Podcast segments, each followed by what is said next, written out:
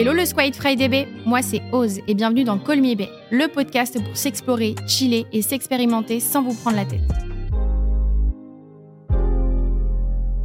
Salut, c'est Mike, j'ai 20 ans et je voulais savoir comment on se remet d'une rupture amoureuse. Merci. Certains d'entre vous ont déjà connu une période pleine d'amour en duo, où l'autre vous promet de rester toute sa vie avec vous, où vous faites des papouilles à longueur de journée et vous enchaînez les nuits torrides, comme deux âmes en fusion, le corps bouillant et le cœur palpitant. Vous voyez de quoi je parle On est d'accord. Sauf qu'un beau matin, votre croche se réveille et vous annonce tranquillement qu'il part chasser la moule ou l'aubergine sans vous. En d'autres termes, que vous deux, bah, c'est fini. Ça fait mal, non? Alors pas de panique. On vous donne quelques astuces pour vous remettre d'une rupture. Ben non, ouais. Faut pas pleurer.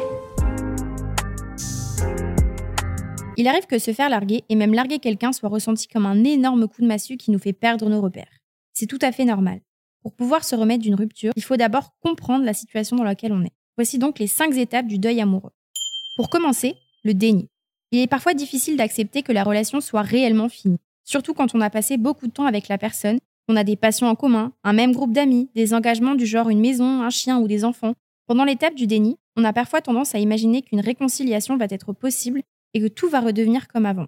Sauf que si vous êtes séparés, bah, c'est qu'il y a une bonne raison, malheureusement. Ensuite, la colère.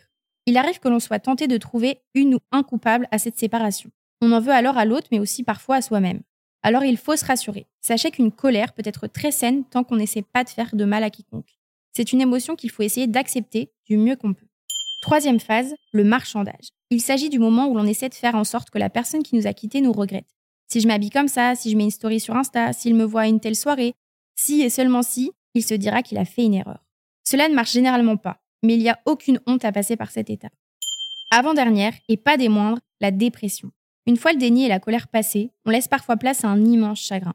On déprime en mangeant du Nutella à la louche, devant la télé, et on se pose beaucoup, beaucoup trop de questions.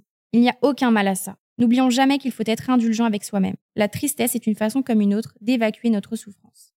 Et pour finir, l'acceptation. C'est le moment où l'on redénocente tel un phénix, où nos idées sont plus claires quant à la relation passée. En gros, quand on a pris la distance avec ce qui s'est passé.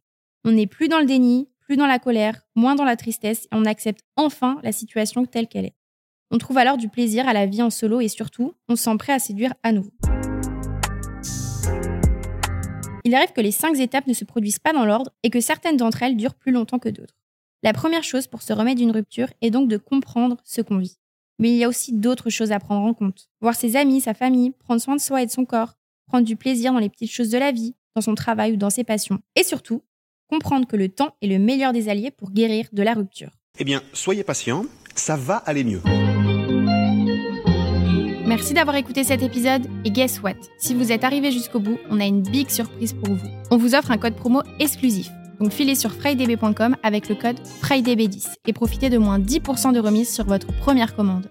À très vite